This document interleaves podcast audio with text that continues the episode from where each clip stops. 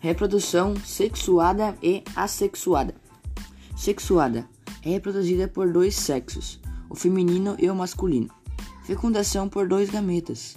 Estes são células haploides, que se formam no interior, dando assim consiste na fusão dos núcleos dos dois gametas.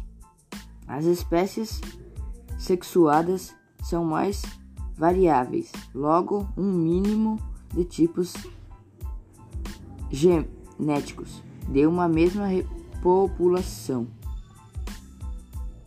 podem adaptar-se às diferentes condições para a continu continuação da população.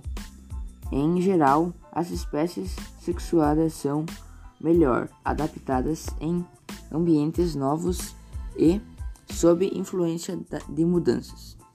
Assexuada. A reprodução assexuada é um tipo de reprodução em que apenas um indivíduo está envolvido no processo, não havendo encontro de gametas, como na forma sexuada, como os indivíduos são uh, formados, são idênticos, costuma, costumamos a dizer que ocorre a formação de clones.